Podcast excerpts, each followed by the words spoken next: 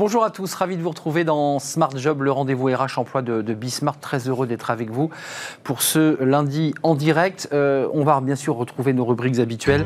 Euh, bien dans son job aujourd'hui, comment faire sortir les entrepreneurs de, de l'isolement? Ils ont besoin d'accompagnement, d'être un peu cajolés part à la rencontre d'une jeune chef d'entreprise, justement, qui les cajole. Elle est avec moi sur ce plateau. Smart et réglo. Alors ça, ça inquiète les chefs d'entreprise. Euh, le premier contrôle URSAF. Comment ça se passe? Ça fait toujours flipper, comme on dit. Quelques conseils pratiques avec un avocat dans Smart et, réglo. Fanny Griesmer, euh, dans la pause café, eh bien, s'intéresse aux compliments au travail. C'est la journée mondiale du compliment au travail. Faites-vous des compliments. Ça fait du bien, ça coûte pas cher surtout quand ces compliments sont sincères. Voilà pour euh, la rime.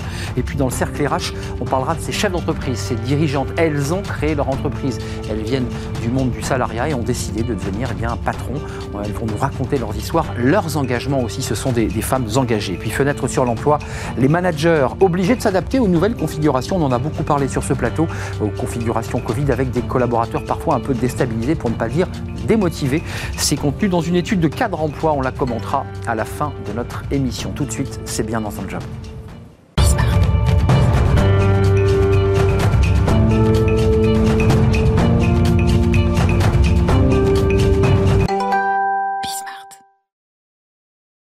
Bien dans son job. Comment accompagner des entreprises, des start-up qui se posent des questions, des dossiers administratifs, euh, parfois des états d'âme?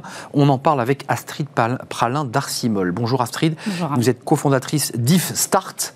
Euh, vous l'avez créé il y a un an et demi avec euh, deux associés, une femme et un homme. Arnaud et Milena. Arnaud euh, et Milena. Milena. vous aviez décidé à l'origine, dès le départ, d'être dans une formule télétravail avant Covid. Absolument. Vous aviez pris un peu d'avance, donc vous êtes atomisé et vous vous retrouvez, j'imagine, en ce moment en visio pour, en visio, oui, pour travailler. Racontez-moi un tout petit peu le, moment où on crée une entreprise. vous êtes passé du conseil à l'entrepreneuriat. Alors c'est le débat qu'on aura dans quelques instants, mais Qu'est-ce qui vous a poussé à créer cette entreprise et quel diagnostic vous aviez fait? Parce que vous aviez forcément constaté qu'il y avait des besoins.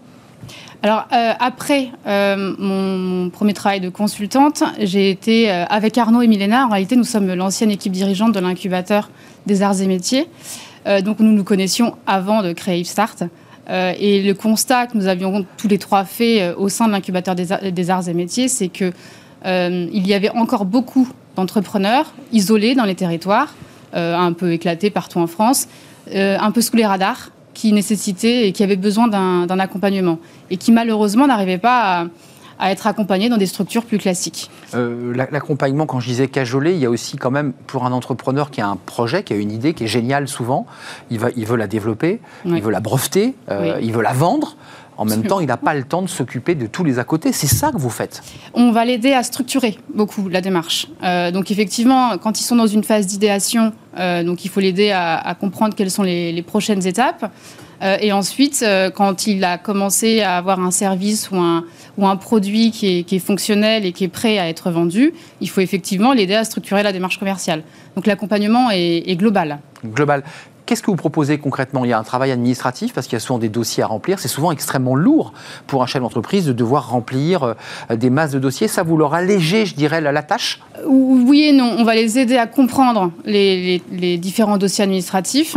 En revanche, on prend jamais la plume et on ne les écrit pas euh, à leur place. On est un conseil. Euh, le chef d'entreprise, ça reste eux.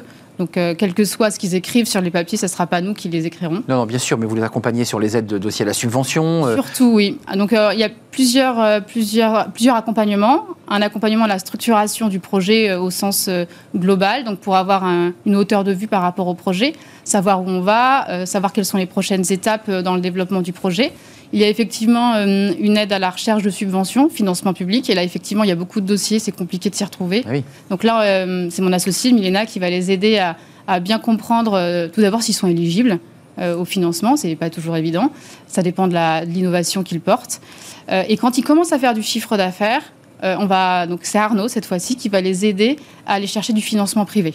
Hmm pour, pour, lever des fonds, pour, le, exactement, pour, créer de la trésorerie. Et financer leur croissance, puisque la, le chiffre d'affaires n'est à ce stade-là plus suffisant. Et vous, vous, portez quoi La communication, l'image de l'entreprise? Vous venez en plateau expliquer que c'est important que Yves Start. Euh, Absolument, et euh, puis moi je les cajole aussi au, quotidien, ou presque, puisque ma partie à moi, c'est l'accompagnement euh, individualisé, donc de proximité forte. On a beau être à distance, on peut accompagner des entrepreneurs qui sont à Toulouse, à Marseille, peu importe.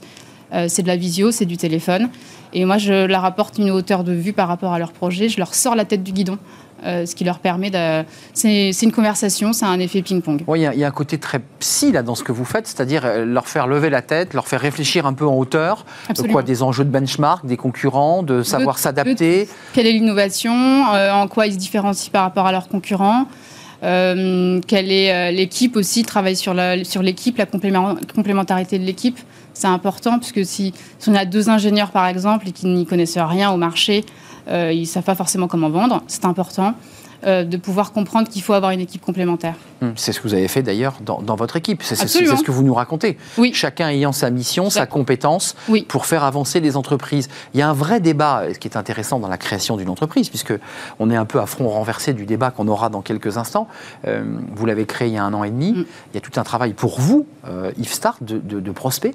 Comment on fait là? Comment on, va dire à une entreprise qui elle-même est parfois un peu courte en trésorerie, qui, qui, qui voilà, est en développement, on peut vous accompagner. Comment ça se passe ça? C'est pas toujours facile. Ouais, c'est ça. Euh, ensuite, on a un modèle économique euh, qui, permet aux entrepreneurs euh, de pouvoir se faire accompagner à moindre prix, puisqu'on va beaucoup fonctionner au success fees. Donc, si, si ils atteignent les étapes qu'on a qualifiées ensemble, on va leur demander de nous rétrocéder une partie. ça leur permet quand même de pouvoir, de pouvoir alléger leurs coûts. Euh, et ensuite, la prospection, oui, c'est difficile. Donc, euh, les réseaux sociaux nous aident beaucoup. Euh, la crédibilité qu'on a engagée et, créée depuis un an nous, nous, aide beaucoup. Effectivement, on est très présent sur les différents réseaux sociaux. Et puis ensuite, on, prospecte de manière un peu, de manière un peu active. Hmm. Mais vous, concrètement, là, sur ce plateau de télé dans Smart Job, vous dites quoi? Vous garantissez? Il y a des garanties? Il y a l'idée que vous dites au chef d'entreprise? Ou est-ce qu'il y a euh, l'idée que bah, ce n'est pas une science exacte? C'est compliqué C'est pas une science C'est très compliqué. On ne peut pas garantir la réussite d'une start-up. Euh, on n'est malheureusement pas de vin, on aimerait bien. Euh, mais non, c'est impossible. par contre, ce qu'on leur garantit, c'est qu'on va travailler ensemble. On leur garantit plutôt. on a une obligation de moyens. On va tout faire pour faire en sorte qu'ils franchissent les bonnes étapes. Et notre rôle, c'est aussi de pouvoir leur dire à un moment donné, euh, stop, là tu vas droit dans le mur, euh, il est peut-être temps de s'arrêter, tant pis, malheureusement. Euh, mais S'arrêter, ça veut dire arrête ce projet-là Arrête ce projet-là, tu es en risque personnel, ou enfin voilà. Donc notre, Ça vous est arrivé ça concrètement depuis un an et demi de dire Ça nous arrive, j'ai plutôt des warnings, j'en suis pas encore à ce stade-là, mais ça peut m'arriver, oui, effectivement, de pouvoir de commencer à dire attention, attention, il y a peut-être un risque, fais attention. 60 euh, entreprises aujourd'hui vous font confiance. Oui. Euh, le modèle économique, il est, déjà viable ou, il en faut plus aujourd'hui pour, euh, pour assurer le modèle économique de, votre, de cette idée qui est géniale, effectivement, qui est l'environnement, qui est l'écosystème des startups et, et leur accompagnement Ça fonctionne ou ça ne fonctionne pas là aujourd'hui? Ça fonctionne, mais il en faut davantage. Il en faut davantage. vous pouvez faire passer un message? Qu'est-ce que vous avez envie de dire à ces startups? Levez la tête, regardez autour de vous, prenez le temps. Oui. Il y, a beaucoup de précipitations dans ceux que vous rencontrez? Ils sont très speed, ils sont très... Non, non, ça va. Euh, par contre, ce qui est important, c'est de se faire accompagner et d'accepter euh, de se faire accompagner. C'est dur, ça? C'est difficile? C'est pas toujours évident. Il y a une, question d'ego euh, qui est forte. Donc oui, il faut absolument accepter de se faire accompagner parce que ça permet de prendre de la hauteur et de gagner du temps. Et quand on gagne du temps, on gagne souvent de l'argent. Hmm. le temps, c'est de l'argent. On, est assez d'accord. Avant de nous quitter, c'est quoi les typologies d'entreprises de, que vous croisez? Quels sont leurs besoins en termes de typologie? Qu'est-ce qu'ils vous demandent en priorité lorsque vous signez avec eux? En priorité, je pense que c'est le financement. Ils ont tous des difficultés de, financer, de financement. la start-up a des forts besoins de financement dès le départ pour pouvoir financer son innovation. Euh, donc je pense que c'est la principale difficulté. Donc chercher des sources de financement, les aiguiller pour aller chercher euh, les bons fonds, les bonnes aides, on est d'accord Oui, ça. Et puis effectivement, euh, ce, retour, ce retour d'expérience en prenant de la hauteur. on, est, on est tous les trois avec mes associés chefs d'entreprise. Ça permet d'avoir un, une expérience et un retour d'expérience à apporter aux entrepreneurs qu'on accompagne entrepreneurs face à des entrepreneurs. on l'aura compris, Astrid, il y a beaucoup d'humains aussi dans votre, dans votre mission, parce qu'il y a beaucoup de, de, faire tomber des murs, euh, il y a l'ego, il y a l'envie de ne pas être aidé, il y a, parfois vous entendez, mais je suis persuadé que j'ai raison. Ah oui, beaucoup. Je suis persuadé que j'ai raison, mais enfin, vous lui répondez quoi euh, Mais vous avez raison face... bah, On lui dit oui, mais. Oui, mais, mais attention, tu as raison, mais. Il faut être diplomate, donc euh, si on se heurte directement à la personnalité de la personne, en règle générale, on, on est face à un mur, donc il faut essayer de contourner. Euh, mais, et leur faire comprendre qu'il y a peut-être d'autres euh, solutions.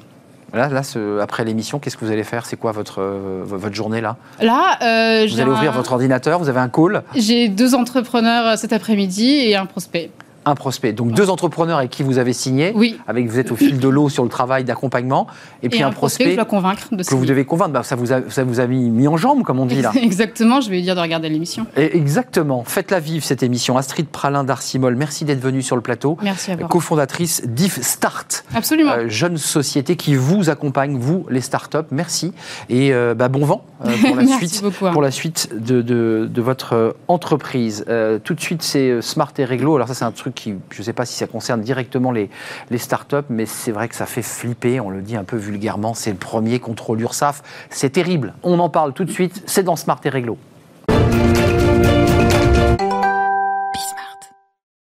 Smart et Réglo avec Étienne Pujol, avocat associé chez Berilo, qui est spécialiste en droit, en droit social. Alors il me disait en entrant, parce qu'évidemment je vous dis tout, bah oui, ça les concerne, les startups, les contrôles URSAF.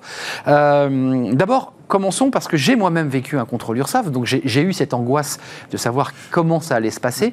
Euh, d'abord, comment ça démarre? Comment je suis informé que j'ai un contrôle URSAF pour commencer par le début? Bah, La période angoissante, c'est quand on reçoit un courrier de l'URSAF prévenant euh, de l'arrivée imminente d'un contrôle euh, dans le mois qui suit, puisque c'est 30 jours avant qu'on vous prévient. vous allez recevoir une lettre de, l'URSAF disant Cher monsieur le chef d'entreprise, nous avons le plaisir de vous informer que vous allez être contrôlé sur les trois derniers exercices et que nous présenterons dans vos locaux. Il propose un, un, entretien, euh, un entretien, d'abord chez soi, chez soi, mais ça peut être aussi effectivement, on peut renvoyer chez le comptable parce que la plupart des pièces comptables sont, euh, notamment chez les startups, euh, chez les comptables, mais normalement le premier entretien et d'ailleurs c'est recommandé se passe avec le chef d'entreprise dans les locaux de l'entreprise. Pour connaître le motif de la visite, on est bien d'accord, il faut bien que la personne soit informée du motif précis de la visite du contrôleur d'URSSAF, on est d'accord. Exactement, exactement. Il va, la, lettre va indiquer la période notamment sur laquelle le contrôle va, va se porter. Et euh, et, puis, il y aura euh, joint aussi une première liste de documents qui devront être laissés à disposition euh, du contrôleur pour, le, pour les besoins de, de, son, de ses investigations. Étienne, c'est important pour ceux qui nous regardent. Alors, tout le monde a entendu parler de l'URSSAF. Je veux dire, quand on est chef d'entreprise, l'URSSAF, c'est un mot qui sonne aux oreilles. il contrôle quoi, l'URSSAF, très concrètement? Alors, très concrètement, il va, il va contrôler tout ce qui va l'aider à savoir si euh, l'entreprise a bien payé ses cotisations, puisque in fine quand même, c'est ça, euh, c'est ça qui va être qui va être euh, vérifié. Donc au début, évidemment, ce sont les documents qu'on appelle corporate de la société, c'est-à-dire ses statuts, etc.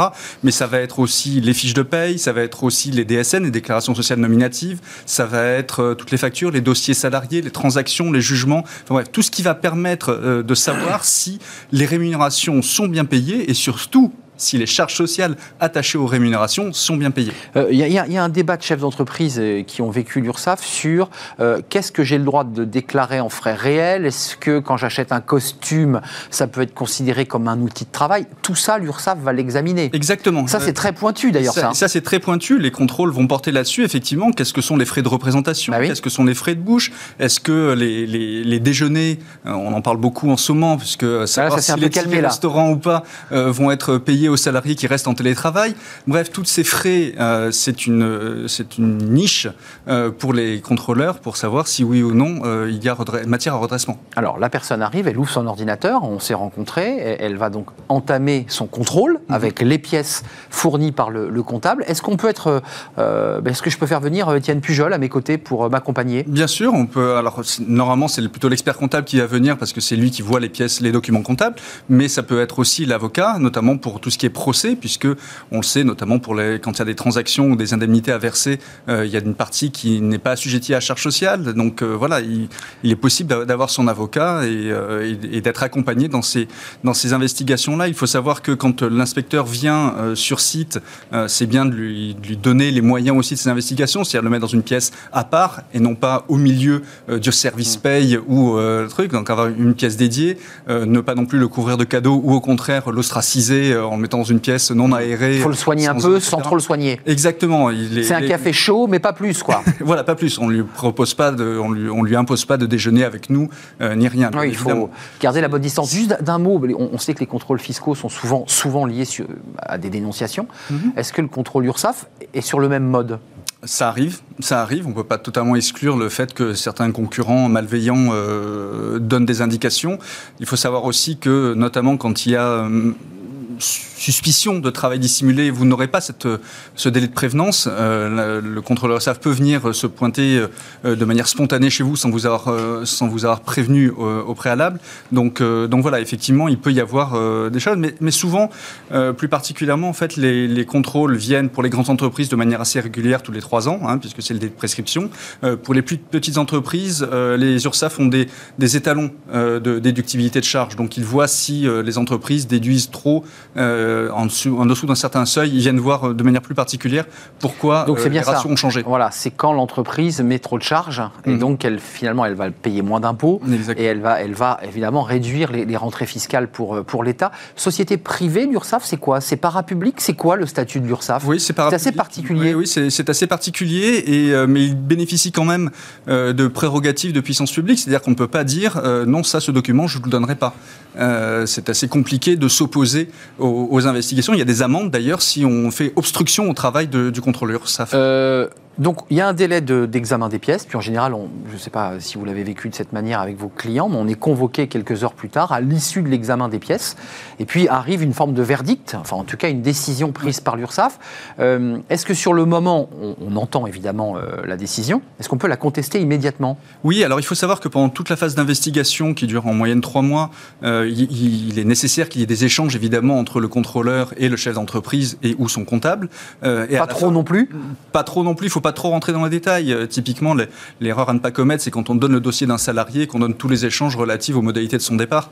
Euh, souvent, il y a des pièces d'avocat, par exemple, euh, auxquelles le contrôleur va du coup avoir accès, alors que dans d'autres circonstances, il n'y aurait, pas eu accès. Exactement. Donc, laisser vraiment le minimum dans les dossiers. Mais cela, cela mis à part, effectivement, à la fin de ces investigations, on reçoit normalement une mise en demeure de la part de, de l'administration après une lettre d'observation. Donc, d'abord, il y a une lettre d'observation sur laquelle l'entreprise a 30 jours pour répondre en disant je suis d'accord, je suis pas d'accord, je suis d'accord, je suis pas d'accord, je conteste, je ne conteste pas.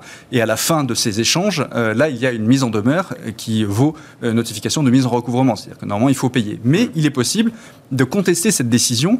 Et là, il y a un mécanisme interne aux URSAF qui s'appelle la commission de recours amiable, auprès de laquelle on va porter l'affaire en disant, ben voilà, le contrôleur d'URSAF euh, m'a notifié tel et tel point, je ne suis pas d'accord avec ces points-là, je vous demande d'arbitrer. ça peut être des gros montants, l'URSAF, hein, les redressements URSAF. Hein. Ça, peut, jouer sur des gros montants, sur des flottes de voitures, sur des, un nombre de salariés important, on peut arriver à plusieurs, euh, plusieurs centaines de milliers d'euros de redressement. Alors on peut aussi avoir de bonnes, de bonnes surprises. Euh, c'est rare, non? C'est rare, mais ça arrive. Ça arrive, qu'on est, que le contrôleur constate qu'on a trop payé euh, de, de, cotisations au SAF et prévoit donc un crédit. Pour et là, vous faites un chèque en partant Non, en fait, ils vont compenser avec les montants à, venir. mais effectivement, quand on est redressé, ça peut s'élever à, à, de gros montants. comme vous le disiez tout à l'heure, l'essentiel, ce sont les notes de frais, ça va être aussi les exonérations euh, pour, euh, pour le temps de travail, etc. Des redressements pour travail dissimulé aussi. Euh, voilà, ça, ça, peut, ça peut porter sur des gros, gros montants aussi.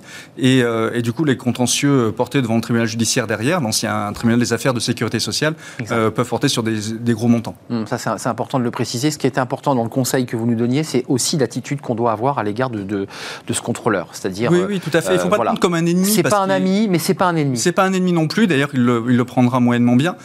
Il faut au contraire essayer de, coopérer. Euh, il n'est pas là forcément pour nous faire du mal, mais juste savoir si on a bien respecté le droit. Et ça, c'est quand même euh, la base. Enfin, il y a source de contentieux pas mal sur les, frais de représentation, sur tout cela. Il y a quand même des sources. Je ne sais pas si le droit avance là-dessus, mais en tout cas, l'URSSAF souvent redresse et sait contester euh, devant, les, devant les chambres sur des problèmes de, frais de représentation, d'utilisation des véhicules notamment, qui posent aussi d'autres Exactement, les, les, costumes, si on en achète plusieurs, tout à les frais de coiffeur pour certains, etc. Les frais de bouche, les frais de les cadeaux, les cadeaux clients, cadeaux clients sur lesquels ils sont très sensibles. effectivement. Le volume de vin, on ne peut pas distribuer 1500 bouteilles parce que l'URSSAF est sensible à ça. Oui, oui. Mais euh, le, conseil essentiel, c'est de, bien traiter le, contrôleur et, surtout de, ne pas hésiter à rentrer dans l'échange euh, avec lui parce qu'il en sortira toujours des, choses positives. Créer du lien avec le contrôleur URSSAF, il peut se passer quelque chose de beau, euh, en tout cas de calme. Enfin, espérons-le. Merci Étienne Pujol d'être venu sur notre plateau.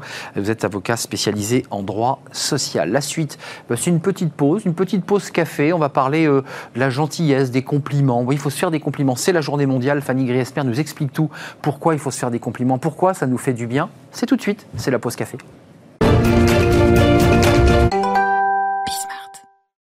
Qu'est-ce que vous êtes belle aujourd'hui, euh, Fanny merci. Et Bah, vous, tout euh, à vous-même. Exactement. Vous avez vu, on a commencé par quelque chose qui fait du bien au cœur. C'est ce sont des plaisir. compliments. Mais oui. Euh, Fanny, vous avez décidé de vous pencher sur cette journée. Alors, il y, a- il y a des journées tous les jours. Il y a journée de la joie, euh, des chiens, des chats et du compliment. Mais a des choses assez euh, insolites et d'ailleurs. parfois un peu insolite, mais vous avez décidé de vous intéresser à cette journée mondiale de la, de la gentillesse et du compliment. C'est pas la même chose? Alors c'est pas la même chose. La journée mondiale de la gentillesse, c'était le 3 novembre dernier, vous êtes peut-être passé à côté. Il y avait aussi la journée internationale des câlins. Difficile à honorer en ce moment, on ne va pas se le cacher. Donc aujourd'hui, une bonne raison d'être agréable avec la journée mondiale des compliments. Et au travail aussi, les compliments, ça fait du bien, c'est important, même Ça si coûte pas ça cher. semble pas toujours très évident. Oui, c'est gratuit a priori. Bon, surtout lorsqu'il euh, s'agit d'en faire à son manager, pas évident. Les compliments iraient principalement des supérieurs hiérarchiques vers les collaborateurs et non l'inverse. C'est ce que révèle une étude menée en 2019 par le service d'intérim Mr Temp. Près de 3 managers sur 4 féliciteraient leur équipe régulièrement, alors que 80% des salariés n'auraient jamais adressé le moindre compliment à leur N plus 1. Une relation à sens unique, on peut dire. Hein. Impolitesse, timidité, ou encore la crainte peut-être de passer pour le faillot de service hein, euh, aux yeux de ses collègues. ouais, ouais. L'étude ne le dit pas. Vous pensez aussi peut-être que euh, votre chef est payé euh, pour vous diriger et vous motiver et pas l'inverse. Sauf que la reconnaissance, on va le rappeler, ça marche dans les deux sens. Même entre collègues, ça ne serait pas aussi évident. Ça coince. Visiblement, un tiers des personnes interrogées seulement auraient des mots encourageants ou élogieux euh, à l'égard de ses collègues. C'est peu, hein. Euh, d'autant qu'il serait a priori plus facile euh, de faire remarquer à votre voisin de bureau qu'il a un joli pull euh, assez flatteur plutôt que de le féliciter pour le travail qu'il a accompli sur son dernier projet. Donc complètement plutôt euh, de l'ordre personnel plutôt que professionnel. Mais il sert pas à grand chose celui-là pour le coup. non, mais- ça, bah, ça fait plaisir aussi, Ça mais fait bon, dans le cadre du travail, ouais. ça n'a aucun Et ça rapport. peut être mal interprété. On a du mal en France avec les compliments. C'est différent dans d'autres pays. Je pense les Oui. anglo-saxons, les américains. Aux États-Unis, c'est assez courant, c'est vraiment ancré dans la culture On d'entreprise. fait des checks. Bon, en France, c'est très compliqué, surtout dans la sphère professionnelle. Dans la jungle de l'entreprise, vous pensez peut-être qu'il faut passer pour un dur hein, et que seuls euh, les plus coriaces survivront. Pourtant, alors sans parler euh, pour autant hein, d'une médaille ou d'un tonnerre d'applaudissements, le compliment a de nombreuses vertus. Euh, un compliment sincère et gratuit, comme on le disait, motive engage, détend un petit peu l'atmosphère. hein. Et puis c'est aussi une marque de reconnaissance et on sait à quel point le manque de reconnaissance peut peser euh, sur le moral des salariés. Hum, Ça, c'est important. Euh, c'est difficile à formuler, mais aussi difficile à recevoir. Oui. Parce que c'est c'est comme ça des gros colis qu'on reçoit. Et on se dit, c'est sincère, pas sincère. Qu'est-ce que j'en fais de ça? Alors c'est vrai qu'un un compliment à la base c'est censé faire plaisir, hein, c'est l'objectif, et pourtant beaucoup ont du mal à accepter euh, et à les accepter pour ce qu'ils sont. Étrangement, nous sommes naturellement peu à l'aise hein, lorsqu'il s'agit d'assumer de recevoir des compliments, et je dis bien assumer. Hein. On peut parfois craindre de paraître trop sûr de soi au final en disant euh, Ouais. même seulement merci. Et c'est vrai qu'on a tendance à répondre par un j'ai eu de la chance ou euh, je n'ai fait que mon travail ou ce n'était qu'un euh, travail d'équipe. Bref, On se minimise un peu, Mais quoi. totalement en fait, on évoque des, des choses extérieures, euh, on minimise ses efforts. C'est vraiment dommage parce que vous évacuez illico la conversation vers un autre sujet que vous.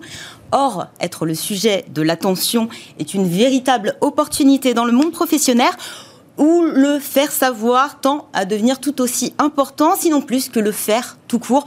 Donc dommage, accepter ses compliments. Alors la critique, par On a contre, moins de mal hein, là. euh, moins de mal, je sais pas, c'est pas forcément agréable, hein, et on ne sait pas forcément mieux la gérer ou y répondre. Pas, pas facile à dire en tout aussi. cas, je sais hein. pas si vous avez remarqué, mais dès lors qu'on vous fait, euh, par exemple, cinq compliments, une critique, qu'est-ce qui se passe dans votre tête Mais il reste que la vous critique. ne retenez que la critique. On appelle ça le biais de négativité. En fait, c'est un héritage de nos ancêtres chasseurs-cueilleurs euh, qui étaient mécaniquement euh, programmés pour se euh, défendre aux menaces et accepter la menace, s'y préparer. Donc finalement, on ne retient que le négatif. C'est ce qui nous amène aussi à dire, bah, par exemple, c'était bien, mais tu pourrais améliorer ceci ou cela Et ça, ça peut être mal vécu, évidemment. mal vécu parce que votre interlocuteur, vous l'avez bien compris, va retenir ce qui vient après le mais, donc le négatif. Bon, une bonne nouvelle quand même dans, dans ce sondage, seulement 22% des salariés interrogés doutent de la sincérité des compliments. On va dire que c'est plutôt rassurant, quoique, hein, ça fait un Donc une majorité considère que c'est un compliment sincère. Voilà, exactement. Pas mal. Pas mal. Bon, visiblement, encore beaucoup de mal à, formuler, recevoir les compliments. Hein. Euh, bah, on pourrait peut-être s'entraîner aujourd'hui, je ne sais pas. Hein. Mmh. Si on pouvait donner des bons conseils, bah, déjà se rappeler que euh, trop de compliments tue le compliment. Hein. Sachez doser, voilà, faut que vous le pensiez réellement. Hein. Un compliment est sincère. Euh, tentez aussi peut-être un, petit brin d'humour. Hein. C'est comme un joli papier cadeau autour d'un compliment. Ça, passe toujours mieux. Euh, retenez aussi qu'un vrai compliment, bah voilà, ne demande pas forcément de retour. Il est désintéressé. Et puis, moi, j'ai envie de garder cet adage en tête. Joie d'offrir, plaisir de recevoir. Hum, c'est un slogan pour une marque de bijoux, ça. Dites-vous que votre tour viendra et ce sera peut-être aujourd'hui. Ouais, on a l'impression que vous étiez passé du travail à la vie de couple, euh, Fanny Griesmer. Oh, on a un peu les mêmes schémas. Hein, c'est ça. En tout cas, vous êtes une femme formidable. Je, voulais vous en mais, faire. Mais je vous le dis tous les jours, on n'attend pas le, 1er mars. Mais c'est important de se le dire dans ces journées particulières. Je trouve que c'est important. Et puis ça motive, c'est vrai. Exactement. Merci, Fanny. Euh, vous êtes vraiment formidable, je vous le redis. Comme ça, ça sera réglé pour toute l'année. J'aurais fait tous mes compliments dans l'année. Tout de suite, c'est une petite pause. Après cette pause café sur le compliment, on va partir à la rencontre de, femmes dirigeants d'entreprises. Elles ont créé leurs entreprises. Euh, on va être dans l'espace et la sphère de l'économie sociale et, solidaire. Elles vont nous raconter leurs histoires, leurs parcours et leurs projets, des projets très engagés. C'est le cercle RH et c'est le débat. Et c'est dans quelques secondes.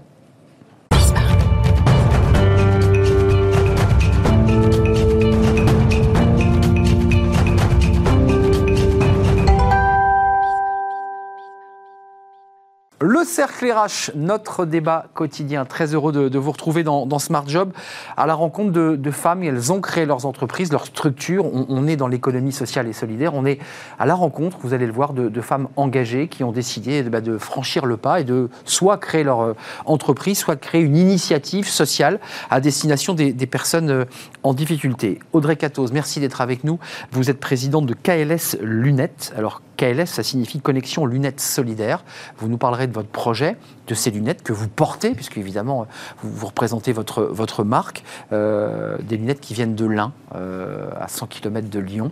Euh, merci en tout cas d'avoir répondu à notre invitation. Puis vous avez reçu, à l'occasion, on en parlera, le, Grand Prix Philibert Vraud pour la justesse et la bonté de votre initiative, et vous nous en parlerez dans quelques instants. À vos côtés, une autre invitée, Christine Roulet, directrice de l'association Fringuette merci d'être avec nous. Vous aussi, puisqu'on est dans la distribution des prix, vous avez reçu euh, à l'initiative de, de, la Fondation Vio, de Philibert Vio, le prix de l'économie sociale et solidaire. Euh, votre initiative, vous nous en parlerez, elle, elle émane à l'origine d'une association, euh, le Secours catholique, et puis vous en avez créé, créé ces, ces, fringuettes. Vous nous raconterez votre parcours. Et puis Lumna Xibi, merci d'être avec nous. Vous êtes cofondatrice de Meet My Mama, et on va parler nourriture euh, avec un lien entre les, cuisines du monde et la possibilité aussi pour celles qui cuisinent de pouvoir raconter euh, leurs histoires et bah, nous faire partager aussi un moment de, leur vie. commençons par la même question à toutes les trois. vos parcours et vos histoires respectives. Commençons par vous. comment on bascule de la vie d'avant à KLS, à vos lunettes? Comment ça se passe et comment c'est difficile? Pour faire une phrase d'enfant Comment c'est difficile euh, Comme tout projet entrepreneurial, il faut s'accrocher. Encore plus quand on est dans le, milieu industriel, hein, puisqu'en fait, moi, pendant plusieurs années, j'ai commercialisé des machines-outils qui permettent de fabriquer les lunettes chez les lunetiers. C'était un peu en amont, là. Voilà, dans la filière, on va dire. Et, euh, et du coup, j'ai été confrontée à ce que ça veut dire concrètement euh, la délocalisation, c'est-à-dire des territoires entiers qui se désertifient. Et j'ai dit, mais c'est pas possible, on sait faire des choses magnifiques, pourquoi on n'achète euh, que du chinois? Et du coup, l'initiative, elle est venue de cette prise de conscience, euh, il faut faire quelque chose. Donc, euh, papier, crayon, avant j'étais dans la mode sur Paris, et de commencer à dessiner des collections de lunettes et de faire du circuit court. C'est-à-dire, j'ai vendu les machines, donc je connais le tissu industriel. On, on dessine, on produit, voilà, et on vend en direct, et au moins on vend du français, voilà. Mmh. Et, là, vous vendez aujourd'hui, vous êtes distribué euh, Alors aujourd'hui, on est opticien, donc comme tous les opticiens, ben, on vend des lunettes, des verres avec des ordonnances, des mutuelles. Euh, mais au lieu de, vendre des grandes marques fabriquées souvent très très loin, et eh ben on vend notre marque, voilà, 100% fabriquée localement. Ça, ça c'est une marque importante pour vous. C'était Voilà. important dans Ah votre oui, engagement. euh, C'est c'est pas de venir. C'est notre ADN. C'est votre Ah bah, ADN et c'était aussi voilà. le fait que vous ayez basculé Voilà. vers l'entrepreneuriat. Euh, Christine Roulet, pour qu'on vous découvre un tout petit peu, parce que les fringuettes, on va en parler, c'est de l'insertion sociale de personnes qui sont souvent en, difficulté, en grande difficulté, Oui, oui. que vous remettez sur le, le chemin. Votre histoire à vous, c'est quoi? Avant, c'était quoi? Bah, avant, avant, moi, c'était, euh, j'étais dans l'entreprise. On a créé avec mon mari une entreprise de matériel et de, de distribution de matériel dentaire. Voilà, donc on, on- on travaillait, j'ai fait longtemps. Rien à milieu. voir en soi. Rien à voir. On est d'accord Et j'étais en quête de sens. euh, J'avais envie d'autre chose. Alors, on, on faisait des missions humanitaires en Afrique, l'été, on faisait des choses comme ça, mais j'avais envie de plus. Et j'avais la chance, j'ai eu la chance d'être euh, au, conseil d'administration de cette association Fringuette. Et puis à un moment, bah, euh, c'était possible pour moi de reprendre la direction. Et j'ai dit, bon, bah, je change complètement de vie, alors vraiment complètement. Et je m'occupe de ces personnes en difficulté, éloignées de l'emploi, mais éloignées pour tellement de raisons. Mais pour ceux qui nous regardent, qu'on comprenne bien, c'est une activité 100%. Euh, Oui. vous, avez, vous avez un bureau, vous avez. c'est- comme une entreprise sous la forme associative, mais c'est une entreprise. Absolument, Euh, il faut que ce soit une entreprise. il faut que ça fonctionne Ah comme oui, une oui, entreprise. oui, oui, oui. C'est une association, mais qui, est- qui, qui œuvre dans l'insertion par l'activité économique. Donc cette notion d'économie, elle est là. Et puis il fallait absolument la manager comme une entreprise, d'abord pour qu'elle se développe, parce Bah oui. qu'elle était un peu souffreteuse, il fallait absolument la booster. Et puis, et puis moi, j'accueille des personnes, je les forme à des métiers, et puis surtout, je les forme à ce qu'elles vont trouver après, à la sortie. Donc il faut à la fois être dans la bienveillance, l'écoute, mais il faut aussi être dans l'exigence. Donc voilà, je... Donc vous vous êtes trouvés, enfin je- je- toutes les deux, en tout cas à travers les, les témoignages courts que vous faites, c'est aussi une manière de, de trouver un sens Ah, à sa vie et de ne pas vendre des, des- des produits dentaires ou, ou des machines-outils pour les lunettes. Euh, là, là, là, ça donne un sens complet. Euh, vo- votre histoire, racontez-nous, parce que Lumna, il y a aussi ce travail euh, autour de, de mêler en fait des univers, à la fois la cuisine, euh, cuisine du monde, mais aussi du lien social. Racontez-nous votre, votre projet et comment vous basculez, vous aussi, pour diriger aujourd'hui Meet My Mama. Euh, alors, c'était pas forcément un basculement, je pense que c'était plutôt une euh, suite logique. Parce que j'ai euh, tourné mes études de- pour faire en sorte euh, de bien comprendre le monde de, de l'économie, du business et des nouvelles technologies. Je suis passionnée d'innovation et nouvelles technologies. Et pour moi, c'était vraiment utiliser ces, ces nouvelles technologies et, euh, et l'entreprise pour avoir un impact social et environnemental. C'est un service traiteur que vous faites, hein, pour le dire C'est ça. simplement. Je veux un mafé, par exemple, je Oui. pas africain. Vous, vous pouvez me le préparer. On est d'accord. Exactement, Très préparé maison par une maman avec amour, euh, en- en effet. Donc Et ça, c'est possible. Je vais sur votre plateforme Voilà, parce que la technologie arrive. exactement. Je veux un mafé pour quatre personnes, pas trop épicé, euh, et vous me le préparez. Exactement, c'est comme ça que ça marche avec des mamas qu'on a formées, accompagnées pour qu'elles puissent devenir des femmes chefs, entrepreneurs et indépendantes et qu'elles puissent vous proposer euh, leur délicieuse cuisine. C'est-à-dire que vous êtes, excusez-moi, je pas vous choquer, mais vous ubérisez le système ou pas? Ah, ah, ah, ah. Euh, pas forcément, parce qu'il y a toute une démarche euh, derrière euh, avec l'association Empower My Mama qui, qui, qui empower ces femmes et on a, on a créé tout un parcours euh, Où elles, pour, elles viennent aussi apporter leur valeur ajoutée. Exactement, pour les, pour les former, pour les accompagner, pour les valoriser.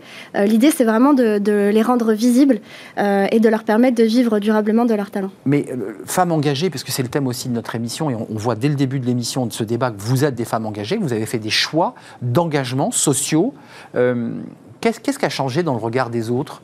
Euh, Comment, comment on vous regardait avant et comment on vous regarde aujourd'hui? Est-ce que vous vous sentez chef d'entreprise ou vous vous sentez autre chose qu'une femme chef d'entreprise?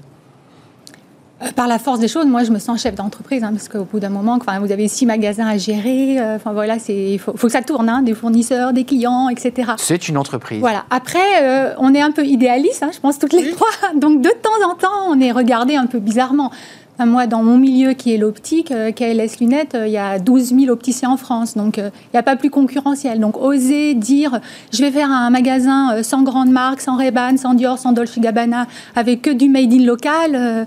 On est toujours regardé un peu de manière bizarre. Et, même puis, vos en fait, clients qui sont très marques, excusez-moi, il faut Ouais. les éduquer, les Ouais. clients, non? Enfin, Alors- ils viennent, ils veulent la, la marque qu'ils ont vue à la télé ou dans un magazine. Enfin, ça, joue beaucoup, ça. Nous, euh, on, on travaille complètement à l'envers. C'est-à-dire qu'on part du principe que toutes les lunettes ne vont pas à tous les visages.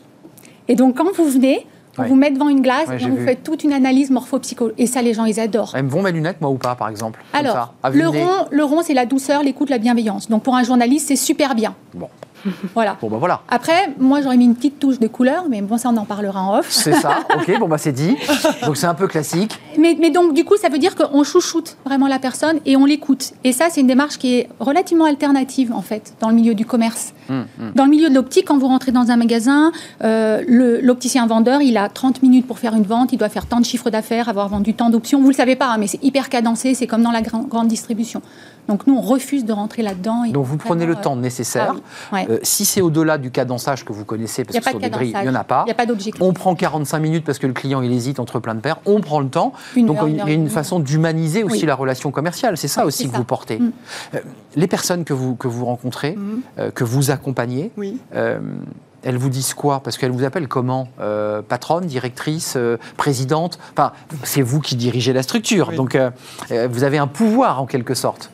Oui, alors moi, moi on m'appelle Christine. hein, il y a- Christine, ouais. Oui, oui, complètement. Ouais. Je- on est dans le vouvoiement, mais on m'appelle Christine, vraiment. C'est pas du tout. Parce que c'est hybridé votre situation. Mais complètement. Fonctionner comme une entreprise parce que vous avez besoin de placer des gens. Il y a, Absolument. il y a- il y a une structure, il y a des frais de, de structure. Oui, il y a des frais de fonctionnement. Et en même temps, c'est du pur social. C'est du pur social. Donc moi, nous, on a six boutiques. Moi, maintenant, c'est 50 salariés. C'est 40 salariés en parcours d'insertion et 10 permanents. Donc ça commence à devenir une entreprise. euh, bon, il, il faut y aller, il faut se développer. Effectivement, il faut avoir cette posture de chef d'entreprise. Néanmoins, je dois tenir compte de la fragilité des personnes. Je dois en tenir compte, c'est obligatoire. Et puis, c'est aussi pour ça que je suis là. Donc c'est mon choix de départ de, m'occuper de ces personnes en difficulté. Mais je veux aussi euh, euh, changer le regard. Parce que souvent, on nous parle de réinsertion. Les gens disent la réinsertion. Donc là, on est dans l'insertion tout simplement. Parce qu'une jeune femme euh, de 18 ans qui n'a pas eu la chance d'aller à l'école, elle n'est pas en réinsertion. Elle est juste, elle veut s'insérer dans la vie, mais elle a des difficultés. Hmm. Donc, il faut changer le regard de- de- par rapport à l'insertion. Et puis, il faut aussi changer le regard. Moi, j'ai pas de fournisseur, j'ai de la chance. Oui. Puisque Oui. nous, on travaille à partir de dons. hein, Bah, c'est ouais. très. Puis votre matière première sont les humains. C'est la chair humaine, c'est la pâte humaine, c'est les personnalités des personnes. Mais physiquement, quand vous vous déplacez avec une personne, vous avez des salariés qui évidemment travaillent aussi à l'accompagnement. Mm. Il vous arrive aussi d'accompagner, d'aller au bout. Quand on vous voit, ils vous regardent comment ce- ce- les chefs d'entreprise, parce qu'en fait, il faut les placer ces personnes. Et il faut les placer. mais Donc il faut avoir quand même des éléments de, Oui. de- de langage, avoir des codes communs. Alors, moi, j'ai fait le, pardon. Moi, j'ai fait le choix de m'entourer que de personnes qui avaient travaillé dans l'entreprise vraiment. hein. Donc, toutes les conseillères d'insertion pro ont travaillé dans l'entreprise, les encadrants aussi. Donc, on prépare les gens à ce qu'ils vont trouver à la sortie. Après, il faut nouer une relation de confiance avec les, les entre- les entreprises qui vont accueillir le- les personnels que nous leur envoyons. Mais c'est aussi notre rôle de déterminer à quel moment la personne est prête à trouver un emploi. Parfois, c'est trop tôt. Parfois, il faut mettre un peu de temps. Les parcours, en moyenne, c'est 8 à 10 mois, mais parfois, ça va être... Où vous les accompagnez, vous les préparez, vous Oui. les formez, Oui. vous les aiguillez aussi, parce que vous, vous ne faites pas les formations clés en main, c'est vous, vous les dispatchez sur des, des- formations. Alors on les forme sur des métiers quand même, parce que quand elles sont en boutique, on les forme à des métiers de vendeur conseil. Quand elles sont en l'atelier couture, on les forme à, à- parfois il y en a qui veulent être costumières, d'autres qui vont travailler dans la lingerie, donc on les, on les forme à ces te- techniques-là. Mais quand elles sont à trier du textile, là on les forme à un métier qui n'existe pas. Oui, c'est intéressant parce que vous êtes à la tête d'une petite PME. Oui. Euh, c'est un peu comme celui qui plantait ses haricots verts et puis finalement, bah, d'un petit champ de haricots verts, il en a fait une petite usine et puis de cette petite usine, il les a mis en boîte. Il y a un peu de ça aussi Oui, dans votre oui, euh, oui. initiative. Et, et- et là, et je le redis, la pâte, c'est- la chair humaine, c'est les souffrances humaines aussi. Oui, oui, c'est difficile. hein, de, de- ça renvoie à beaucoup de choses. hein, le- les vies, les parcours de vie. Des gens, vont rencontrer- des gens parfois jeunes qui ont, qui ont déjà vécu beaucoup de souffrances. C'est oui, c'est tous les jours ça, Mais ça Bah, secoue. Votre raison d'être, parce qu'en fait, on vient d'évoquer sans, le dire les, raisons d'être qui vous ont poussé individuellement, puis ensuite la raison d'être de votre entreprise. Pas de, pas de suractivité commerciale, pas de survente, vous nous disiez. Votre raison d'être, c'était quoi? Parce que vous êtes jeune, donc vous êtes appuyé sur la technologie. Et vous vous êtes dit, finalement, je vais faire quelque chose de très empirique, qui est de la cuisine traditionnelle, et je vais le mêler avec une plateforme et de la technologie. Mais je trouve qu'en plus, dans votre raison d'être, si je ne me trompe pas, vous y rajoutez l'élément humain. Je peux aussi avoir cette personne qui m'a fait le repas, qui m'explique d'où elle vient. Exactement. L'idée, c'est de rendre euh, l'industrie agroalimentaire plus inclusive, durable et responsable. Et la France a toujours été euh, pionnière quand il s'agit euh, de l'industrie de gastronomique, que ce soit quand ça a été, on va dire, l'ère de l'industrialisation, que ce soit l'ère des grands chefs. Et aujourd'hui, on croit beaucoup à, cette nouvelle ère dans, la cuisine, dans la gastronomie et même dans l'industrie agroalimentaire. Et, l'idée, c'est de rendre ça plus inclusif en termes euh, d'intégrer des personnes qui, qui, qui n'avaient pas forcément accès à, ces métiers-là. Pourtant, ça, pourrait être logique. Une, on, a, on connaît tous une maman qui cuisine superbement bien, mais finalement, ce marché-là était très, très, très fermé. Donc l'idée, c'est de le rendre plus inclusif. Excusez-moi, vous les trouvez où, vos, vos mamas? Parce que je, les, imagine, je les vois bien. Euh, comment on va Elles viennent à vous en disant, moi, je veux bosser pour vous Vous dites, je vous ai repéré, je vous trouve formidable, j'ai goûté vos plats. comment ça se passe, cette rencontre? Alors, euh, de, plusieurs manières. Soit elles nous rencontrent euh, grâce, grâce aux réseaux sociaux, grâce aux médias. Là, après euh, cette émission, je pense qu'il y a certaines mamas qui vont nous contacter. Donc merci. Euh, grâce aux bouche à oreille, en fait, les mamas en parlent entre elles, entre copines. Euh, grâce aussi à nos relais, donc des associations et Pôle Emploi avec qui on a un gros partenariat, qui nous envoie, qui, repère et nous envoie énormément de mamas. Et le repère quelqu'un qui sait cuisiner, qui a déjà une expérience, voilà. et qui dit attention. regardez, là, là, il y a, il y a un projet. Il y a, My Mama, allez jeter un œil. Exactement.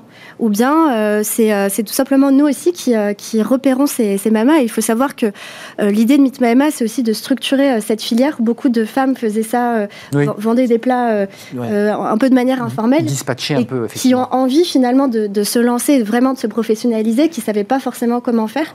Et donc, on les accompagne dans ce il, est encore un peu tôt, mais pour nous mettre l'eau à la bouche, c'est quoi la variété des pays? Parce que j'ai évoqué l'Afrique, j'imagine qu'il y a beaucoup évidemment oui, alors, mais les Caraïbes, j'imagine. Alors, vous allez même être surpris, on a même des mamas d'Islande, du, du, Japon, de France. C'est vos mamas du monde entier en fait. C'est du monde entier, c'est ça la, la, force et la richesse de Meet My Mama, c'est que les, les, mamas, finalement, ce qui les réunit, c'est leur passion pour la cuisine. Mais on a des mamas, alors déjà de tout âge. Ça commence euh, très jeune, à 25 ans, et ça finit à, 70 ans. On a des mamas de, de tous milieux sociaux. On a des mamas qui n'ont jamais fait d'études et jamais travaillé, et certaines qui ont des bacs plus 5 et qui sont en reconversion professionnelle. Et bien sûr, on a des mamas euh, de tous les continents, donc pas euh, immigrées, réfugiées, mais aussi françaises. Et donc du Brésil, de, d'Amérique latine, du, du Japon du Vietnam, du Sri Lanka, de l'Iran. Euh, c'est génial. Euh, voilà, tous les pays. Juste un mot avant de redonner la parole à, Christine. Euh, votre histoire, votre parcours, parce que vous êtes chef d'entreprise, vous vous assumez totalement. Là, vous avez une volonté commerciale. Exactement. comment on vous regarde? Parce que vous êtes jeune. Il y a le déficit. Les femmes, c'est compliqué. On le sait, c'est compliqué quand on veut monter sa boîte, parce qu'il y a la vie de famille, parce que, parce que toutes les contraintes qu'on pourra évoquer d'ailleurs à la fin de notre émission, parce que vous êtes aussi des mères, vous êtes aussi engagés dans, dans une vie personnelle. Mais en plus, quand on est jeune, on vous croit, on vous croit pas, c'est sérieux, c'est crédible. Enfin, comment on vend sa boîte au début? Je pense que c'est un atout. En tout cas, nous, euh, on joue un petit peu de, notre jeunesse, de notre naïveté, de notre fougue, certains nous disent. Euh, et au final, on n'a pas du tout de mal à, collaborer, euh, que ce soit avec des, des grands directeurs. Au contraire, euh, on s'entend super bien. Euh, Grand directeur, ça veut dire que ce sont des entreprises qui vous disent moi je voudrais 20 euh, plats, 10 Sri Lankais, 10. 20 plats c'est peu, on fait des prestations pour 3000 personnes, etc. Et, nos, interlocuteurs, ça va être le DG de Danone, le DG de Google, etc. Avec qui on, noue de très très fortes relations, qui ont vraiment envie de provoquer un changement dans leur entreprise et qui ont envie d'avoir un, prestataire, un food service responsable. vous dites Danone, en plus c'est une entreprise à mission, avec toutes les polémiques qu'il y a depuis quelques jours, parce mmh. que le, patron est un peu chahuté par les marchés, et il résiste. Il dit, mais nous, une entreprise à mission, et il vous choisit aussi parce qu'il y a cet esprit-là. Euh, il y a cette espèce d'humanité euh, qui, vient en fait un peu apporter un élément supplémentaire. C'est ça, et c'est hyper important pour des entreprises comme nous, que des grosses boîtes euh, comme Danone nous font confiance, et pas seulement pour 10-20 plats, mais qui nous prennent vraiment comme leur prestataire food principal. ça, c'est très intéressant. la, la, légitimité des... Vous êtes des femmes, et, souvent, les chefs d'entreprise ou même les cadres supérieurs se, censurent elles-mêmes. Elles disent je ne pourrais pas le faire parce que je ne peux pas, parce que j'ai des enfants, parce que mon mari a un boulot. Est-ce que ces problématiques-là vous ont traversé? Euh, vous étiez vous, en train de travailler avec votre mari sur des, produits communs, donc je pense que c'est un projet commun que vous avez bâti. Tout à fait. Donc là, très honnêtement, moi, je n'ai pas rencontré de difficultés parce qu'on était très investis tous les deux. Du coup, on parlait, on parlait travail tout le temps, on était travail tout le temps, mais, mais c'est ce qu'on aimait aussi. Et lui, il est resté dans le dentaire, excusez-moi. Et lui, non. Alors lui, il a, il a arrêté son activité, il a pris sa retraite maintenant, donc euh, voilà. Mais c'est vrai que quand on, a, on travaille, on travaille, on aime ça, ça devient une drogue le travail. Donc on était très, très, très, très addict. Mais là, vous, êtes, vous, êtes, à fond, excusez-moi de dire. Vous êtes en développement. il m'a beaucoup aidé aussi parce qu'on est habitué à bosser ensemble. Donc quand, quand j'ai repris, eh ben, il vous a accompagné aussi. Il m'a accompagné absolument et on a développé ensemble. L'homme qui accompagne sa femme qui devient patronne d'une structure. Voilà. Bah D'ailleurs, il le dit Il le dit. Il m'avait, entre guillemets, exploité, disait-il. Et Maintenant, après, lui, maintenant, il a rendu. Absolument. Ça, c'est très intéressant, ce rapport-là, euh, Ouais, ouais. d'un homme qui dit, bah, après tout, euh, vas-y, Oui, c'est Ah oui, ton oui, tour. Complètement.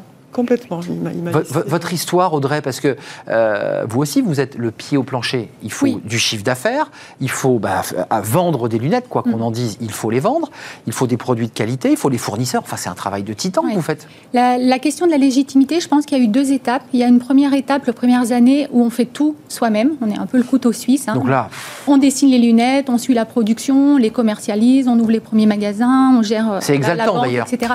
Oui, c'est passionnant. Et du coup, ben, forcément, on acquiert cette légitimité parce qu'on a nos premiers résultats, euh, nos premiers bilans, euh, ça fonctionne et donc on a, on a une crédibilité qui se met en place. Et après, c'est peut-être euh, une des clés de notre management féminin, c'est qu'après on co-construit. Mm. C'est-à-dire qu'on va inclure tout le monde vous pensez que ça, c'est une différence avec l'homme un peu patriarcal qui dit je sais, je décide. Ah. Oui. Enfin, espèce de rapport-là, quoi. On, on gère ça entre guillemets en famille. Mhm. Donc moi, tous les opticiens peuvent participer au design des collections. Donc ils me font remonter leurs tendances, les besoins qu'ils ont eu des clients. On leur montre les protos, ils définissent les couleurs avec nous. Euh, par exemple, quand on ouvre un magasin, on propose tout de suite aux opticiens managers des actionnaires à 50 ça, ça n'existe pas aujourd'hui dans le milieu de la franchise, hein, euh, ça n'existe pas. Donc on est vraiment tout de suite dans le partage des responsabilités, de la croissance, de la réussite. Donc moi, je m'occupe de fixer le cap, la stratégie, le développement, mais après, c'est vraiment faire progresser tout le monde, et du coup, on est hyper épanoui. Donc, Parce que euh, vous impliquez, parce que vous ouais. engagez. ouais. euh, vous- On fait confiance Ouais, et, vous faites, à- et vous faites À confiance. s'épanouir, ouais. Vous, vous êtes d'accord avec cette idée-là que on voit d'ailleurs qu'il y a des chiffres précis, il y a eu des entreprises dirigées par des femmes. Alors il y a plusieurs chiffres, il y a plus 16% euh, si elle avait été dirigée par un homme. Donc les femmes, ça marche mieux. Euh, vous, vous le ressentez ça, ce- cette façon un peu différente de manager, d'être dans un rapport différent au pouvoir et aussi à la façon de partager ce pouvoir? Euh, alors c'est un peu, euh, c'est un peu difficile comme question. Moi, je fais pas trop la différence entre euh, Un homme et une femme? un homme et une femme. Au final, euh, je pense qu'on peut avoir des, des, des bonnes qualités de, de, de leader ou de manager, qu'on soit femme ou homme. Donc je, je fais pas trop euh, la. Ah la là, là, on l'a entendu qu'il y avait une différence. Moi, j'entends quelqu'un qui dit qu'il y en a une. Vous, vous dites qu'il n'y en a pas. Après, nous, on est, enfin, C'est l'effet générationnel, peut-être. peut- peut- je sais pas, mais en tout cas, enfin, nous on est trois cofondateurs, donc deux filles et un homme. Et aujourd'hui, je, je pense que les équipes, pareil, ne, ne font pas les- la différence entre est-ce que c'est c'est euh, c'est Youssef, c'est Donia ou c'est Lumna qui me manage. Ça, je pense pas. Euh, Un mot chacune, parce que euh, le temps file, ça veut dire que c'est c'est très bon signe, c'est-à-dire qu'on est bien ensemble. Euh, les projets, euh, respectivement, c'est quoi là? Vous, on va, vous allez vers quoi? On se développe, Christine. toujours, on continue. Moi, je... Ouvrir de nouvelles Oui, antennes? Ouvrir de nouvelles antennes, oui, absolument, sur la Bordeaux Métropole. Ça, vous, êtes, vous, sur l'ensemble de, de la métropole bordelaise, hein, pour On être est précis. bassin, plutôt bassin d'Arcachon. Bassin d'Arcachon. euh, un, petit peu, un petit peu Bordeaux Métropole, donc pourquoi pas un peu plus. Oui. Un peu plus, parce qu'il y a des besoins, Oui, absolument, absolument. Et puis développer des partenariats avec les entreprises pour l'après. pour l'après. L'après-Covid, on aura bien compris. Oui, non, Euh, l'après Covid et l'après aussi. euh, non, l'après, l'après les sorties, les sorties vers l'emploi en fait. Développer. euh, Oui, c'est le moment où on va basculer, où les personnes que vous Ouais. accompagnez basculent réellement dans l'emploi. absolument. Il faut rester avec elles, il faut leur tenir un peu la main, je oui, pense. oui, oui, complètement. Audrey, Pareil, ouvrir des nouveaux magasins euh, KLS Lunettes. hein. De toute façon, des gens qui portent des lunettes, c'est un Français sur deux. Donc franchise, on est d'accord, KLS Lunettes. Alors c'est de la franchise, mais on est euh, partenaire. Donc la marque, elle est là, et euh, du coup chacun fait son job. C'est toujours très différent avec vous. Vous ne Ouais. prenez pas les modèles classiques. Non. C'est très Non, non, intéressant. on implique. Et, euh, et du coup, bah, s'il y a des opticiens qui ont envie de s'installer différemment, à Paris, là, j'étais en repérage dans plein de quartiers, rue Vavin, ça me plaît Hmm. bien, rue Vaugirard. Oui, qui correspond à une. Bah, voilà. Vous êtes made in France Vous êtes bah, origine 100%, garantie euh, 100%, oui. oui, oui. 100% Mais origine on va même beaucoup plus loin, parce qu'on fait exact, même le- une partie de la matière est fabriquée localement. Oui, parce que souvent il y a un problème Donc, de euh, matière. voilà. Y a Made in France et Made in France. Euh, Je donne la parole à Lumna. Vos, vos lunettes, celles que vous portez, Oui. j'imagine que vous avez possibilité d'en changer régulièrement. Oui, c'est vrai. Euh, c'est un, un luxe. Euh, elles sont faites en quoi, vos lunettes là? Alors ça, c'est de l'acétate, donc c'est de la ouate de cellulose, et elles sont même la matière est fabriquée euh, sur Oyonnax avec des pigments, euh, voilà. Donc on, on est fiers euh, d'aller jusqu'au bout et pour un prix euh, hyper modique. Hyper modique quand on Enfin, il y a toujours moins cher hein, dans l'optique, mais à un moment donné, il y a un loup. hein. Il y a la, lunette, la, lunette, la lunette sécu, comme on l'appelait, la- la- la- qui, qui fut un temps euh, habillait le visage des, des- des enfants. Mais en tout cas, euh, quand on voit le prix des lunettes aujourd'hui, euh, qui sont faites euh, à l'autre bout du monde, Ouais. bah, tournons-nous vers des, des entreprises qui font du Made in France, origine garantie France. Lumna, vos projets? Parce que vous en avez plein, j'en suis sûr. Ah, et oui. c'est évident. ça, ça, bouge beaucoup chez Mitma Emma sur la partie euh, empowerment et formation des mamas. On structure la Mama Academy pour en faire euh, une, une école de J'adore la Mama Academy. Vous utilisez Mama. c'est ça, ils sont toutes Mama. Vous les appelez Mama d'ailleurs? Oui, c'est les Mamas. C'est exactement. Euh, donc la Mama Academy qui devient une vraie école, une école de cuisine et une, une école d'entrepreneuriat. De, donc ça, c'est pour la partie associative et sur la partie business. Donc on continue notre lancée sur le traiteur événementiel, mais on se lance là sur le, le, quotidien des entreprises, la restauration quotidienne, et euh, on lance un concept d'abonnement où euh, l'objectif c'est de se faire livrer une fois par semaine tous ces plats de la semaine pour pouvoir manger sainement tous les jours. Et on met tout au frigo et on, et on fait, son, et on fait sa semaine. Et, euh, et, on lance ces plats-là également chez les Monop. On est très ravis d'avoir un partenariat avec Monop pour pouvoir proposer les plats de nos mamans. Combien de salariés On l'a pas dit tout à l'heure. On est 18 aujourd'hui. 18 salariés. Vous êtes basé où? Parce que j'imagine qu'il y a quand même des ateliers de fabrication et de préparation. Alors, ça c'est en banlieue parisienne, oui, forcément. On, a, on a plusieurs, on a plusieurs lieux. Euh, les bureaux sont à Paris 10. On a l'école de formation qui est euh, euh, pareil, vers, enfin, qui est vers Châtelet. Et on, les on cuisine près de Rungis. Près de Rungis, pas évidemment, parce que vous avez une source d'approvisionnement aussi qui vous permet d'aller chercher les, produits j'ai été vraiment très heureux de faire votre connaissance dans vos engagements, dans, vos envies d'avancer et de faire changer le monde aussi. Mm. et puis le regard qu'on porte sur les femmes dirigeantes d'entreprises ou d'associations. Mais dans votre cas, qui fonctionne comme une entreprise, on, l'aura compris. Merci à Christine Roulet, directrice de l'association Les Fringuettes, euh, le bassin euh, bordelais plutôt vers Arcachon. Il y a un site internet, allez jeter un œil. Lumna Xibi, si vous avez faim ce midi, ben, n'hésitez pas. Meet My Mama, il y a tous les pays du monde, on ne va pas les refaire. Il y a même de l'islandais, je ne savais pas qu'il y avait des mamas islandaises. Et puis Audrey Catoz, les lunettes Made in France, euh, KLS lunettes, avec Oyonnax, avec lin, qui ben, va chercher du bois, j'imagine, parce qu'il y a quand même des matières premières qui sont faites là-bas, C'est vrai. Tout à fait. Et pas que du bois, puisque du vous bois, du coton. Et, du coton. C'était un plaisir de partager ce moment avec vous. Fenêtre sur l'emploi, c'est tout de suite.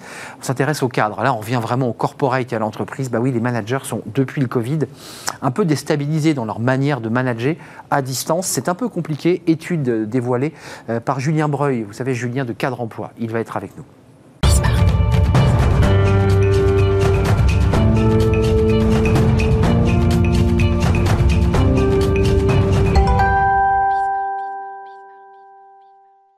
Julien Breuil, quel plaisir de se revoir. Plaisir partagé. Comment allez-vous? Très bien, et vous? Euh, C'est la journée des, compliments, vous avez vu, euh, aujourd'hui. Donc on va se faire quand même quelques, ah, petits euh, compliments. Julien, une étude intéressante de cadre emploi. Alors, on l'avait vu un peu au fil de l'eau, mais ces managers un peu déstabilisés par les nouvelles façons de travailler, et on va le voir dans les chiffres que vous allez présenter. Je le dis abruptement, mais il y en a, je crois, 42%, je le, je le dis de tête, qui considèrent, des managers, qui considèrent que leurs collaborateurs sont un peu démotivés. Démotivés. Bah, c'est vrai que, alors déjà, cette étude, elle fait suite à l'étude qu'on avait menée sur la relation manager-manager, où on, avait, on s'était plutôt intéressé aux managers. On s'est dit qu'on allait quand même donner un droit de réponse aux managers et voir comment ils avaient vécu un peu cette période de confinement, pas reconfinement. Et finalement, on va dire pas très bien. Alors, c'est pas non plus totalement surprenant. On va dire qu'ils sont quand même toujours entre le marteau et l'enclume, c'est-à-dire entre les attentes des collaborateurs et en même temps les demandes de la direction ou de l'entreprise. C'est d'ailleurs euh, la principale difficulté euh, qu'ils rencontrent quand on prend les questions qu'on a pu poser. Lorsqu'on leur demande quelles sont les difficultés que vous rencontrez, ils vous disent bah, la difficulté c'est effectivement de tenir compte des demandes des collaborateurs et en même temps des impératifs de l'entreprise. Alors qu'ils soient sanitaires, économiques ou autres. Hmm. Après, il y a plein d'autres éléments. Hein. on y reviendra sur euh, les collaborateurs, mais au niveau des managers 42% maintenir les équipes motivées, bon, pas si simple. La cohésion, c'était logique parce qu'ils ne se voient plus. Exactement. Et 43% trouver l'équilibre entre crainte euh, et impératif. En un mot, quand même, pour le dire simplement, le manager, il a quand même une petite pression de sa, direction qui lui dit euh, il faut quand même euh, que ça bosse un petit peu. Je pense qu'il y, a deux éléments. Non, il y a, ça? Il y a, ça. il y a le côté, bah, j'allais dire, un peu économique. C'est-à-dire que parfois, il y a une situation économique de l'entreprise qui peut se tendre. Eh et en même temps, la nécessité pour les collaborateurs de continuer à aller faire des rendez-vous, de continuer à générer du chiffre d'affaires avec pour autant une inquiétude. Et puis il y a le côté sanitaire. C'est vrai qu'on a beaucoup parlé du télétravail. Il peut avoir une crainte du collaborateur de faire des trajets euh, pour se rendre dans l'entreprise et en même temps la volonté de l'entreprise que les collaborateurs se rendent au moins une fois sur le site. Alors certes, pour favoriser ou avoir une sensation peut-être de productivité. On a pu l'entendre parfois, même si on de sensation, c'est intéressant. Voilà. Alors je dis sensation parce qu'effectivement, on voit bien qu'il y a pas mal d'études qui sont quand même publiées qui ont montré qu'il y bah avait une vraie productivité avec le télétravail et une vraie satisfaction aussi des collaborateurs. Euh, et puis aussi le fait que, faut quand même pas le nier, le fait de revenir une fois sur site, par exemple, peut permettre de maintenir un certain lien social, parce qu'on le sait, on l'a vu notamment avec les profils les plus jeunes, c'est pas aussi simple que ça. Les managers, il y avait le débat sur leur qualité. Ils devaient muter, mmh. ils devaient changer ces managers. Euh, le manager très, très pyramidal, ça tombe. C'est beaucoup plus difficile. Est-ce qu'ils se sont adaptés, ces managers? Alors, ils se sont adaptés. Euh, il y a trois critères pour lesquels eux considèrent que ce sont vraiment des critères qui sont devenus, euh, j'allais dire, majoritaires. Oui, c'est remonté. Et voilà, c'est remonté. C'est beaucoup plus important que ce que c'était avant la crise. L'écoute. Ouais la disponibilité et la prise de recul. Plutôt la prise de recul et la disponibilité. J'aurais tendance à dire que écoute et disponibilité, c'est assez logique. Hum. On parle quand même de managers qu'on appellera des managers de proximité, puisque ce sont des managers qui, en général, managent des équipes de moins de 10 personnes. Donc c'est un peu leur rôle, quelque part, d'être à leur écoute et leur... Et ils peuvent le faire. Et ils peuvent le faire. Par en tout cas, ils doivent le faire dans hum. le contexte. Non, mais il n'y a pas trop de monde, et donc ils peuvent individualiser. Ils peuvent effectivement individualiser. Et puis, il y a cette nécessité de prise de recul dans un contexte qu'on vit tous, hein, ça c'est pas vrai qu'à l'échelle des managers ou des ah collaborateurs, c'est à l'échelle des Français, peut-être un manque de perspective qui crée forcément dans un climat anxiogène une nécessité à un moment donné de prendre un petit peu de recul sur certaines décisions, sachant que j'aurais tendance à dire parfois, vu l'évolution du contexte, économique ou sanitaire, euh, la décision d'un matin n'est pas forcément celle du soir. Donc forcément, il faut aussi s'adapter. Donc c'est euh, mais ses propres managers, soyons francs, et aussi aux collaborateurs. C'est les directeurs financiers qui se grattent la tête parce qu'on leur demande de faire des prévisionnels, puis là, tout se casse la figure. Il y a quand même un contexte qui est de plus en plus pesant, qui vient boucler euh, sur le premier item où euh, maintenir les équipes motivées à 42%. Là, on retrouve dans les items que, Cadre Emploi propose mm. euh, des, managers qui, quand même, sont assez directs. Ils jugent que leurs collaborateurs sont moins motivés depuis un an. Oui, alors ils trouvent qu'ils sont moins motivés. C'est très bizarre, parce que la productivité reste, est bonne. Alors, la manière dont on l'a analysé, ou en tout cas je l'analyse, c'est qu'effectivement on se rend quand même compte que cette période de Covid, bah, ça va faire un an que malgré tout, ça commence à peser face à une absence de perspective où on a l'impression qu'à chaque fois, on va sortir de l'ornière et, finalement, elle revient. Euh, donc, ça, ça fait baisser la motivation. Donc ça, ça fait baisser la motivation. Euh, ça crée un peu de fatigue. On l'a vu pour euh, à peu près 7 managers mm. sur 10 qui disent que leurs collaborateurs sont fatigués, voire frustrés, parce que forcément, toutes les... On parlait tout à l'heure des directeurs financiers qui mettent en place potentiellement des business plans ou autres, bah, on voit bien qu'effectivement, on les met en place, mais parfois ils sont un peu retardés dans le temps. Bah, c'est pareil par rapport à des projets qu'on pourrait mettre en place dans une entreprise. On va voir les chiffres avant de nous quitter. 52% hein. des, des, managers jugent leurs collaborateurs moins motivés depuis un an. Vous l'évoquiez, les collaborateurs se montrent majoritairement fatigués à 75%, donc c'est quand même une, grosse majorité. Très majorité. Euh, et frustrés, alors un peu moins, à 49%, on le, on le voit. Euh, et puis 45% des managers ont remarqué un changement négatif chez les membres de leur équipe. C'est-à-dire, c'est ce qu'on appelle les signaux faibles en management, on se dit, tiens, avant il faisait ça, Et là, il ne le fait plus. en fait, c'est effectivement un peu sous-jacent, euh, progressivement, au fur et à mesure qu'on avance. C'est l'usure. C'est l'usure. Une usure qui, se crée, faute de perspective, faute de, effectivement de projets qui se concrétisent, euh, puisqu'effectivement, dans un contexte difficile, parfois les projets sont un petit peu remisés à plus tard. Donc ça peut créer de la frustration et puis ça peut créer, j'allais dire, un, un état d'esprit, alors on va pas dire négatif, mais en tout cas qui progressivement devient un tout petit peu plus euh, effectivement négatif quand même. Merci pour cet éclairage sur les managers. Julien, directeur des études chez Cadre Emploi, à découvrir évidemment sur votre site, cela va sans dire, le site de, Cadre Emploi. La prochaine étude, c'est quoi? Vous venez nous présenter quoi? Alors Vous êtes sur quoi? Alors, on, va essayer de faire. Ils sont partis les cadres? Tiens, vous l'avez, vous l'avez testé ça? La mobilité des cadres, forcément, elle est un peu plus euh, difficile. Ça ne veut pas dire que les cadres ne veulent pas changer d'entreprise, mais ça veut dire que néanmoins, les entreprises doivent faire des efforts pour les inciter à être mobiles, avec différents euh, critères. la prochaine étude portera vraisemblablement sur, malheureusement, un an de Covid. Qu'est-ce qui a changé au sein des entreprises Évidemment. au niveau du management. Eh bien, vous reviendrez nous en parler. Ça sera toujours un, grand plaisir. de vous accueillir. Merci à vous. Merci de votre fidélité. Merci à, Romain Luc à la réalisation. Merci à Amanda Montero au son. Merci à Fanny Griesmer et à toute l'équipe. Évidemment, Margot accueille invité et Caroline, que je n'oublie pas. Et puis Pauline Gratel, bien sûr, qui nous accompagne. Merci pour votre fidélité. Demain, je serai là, bien entendu, pour une nouvelle émission en direct. D'ici là, portez-vous bien évidemment à 15 jours des 1 an du, du Covid. On en parlera bien entendu dans notre émission. À demain, bye bye.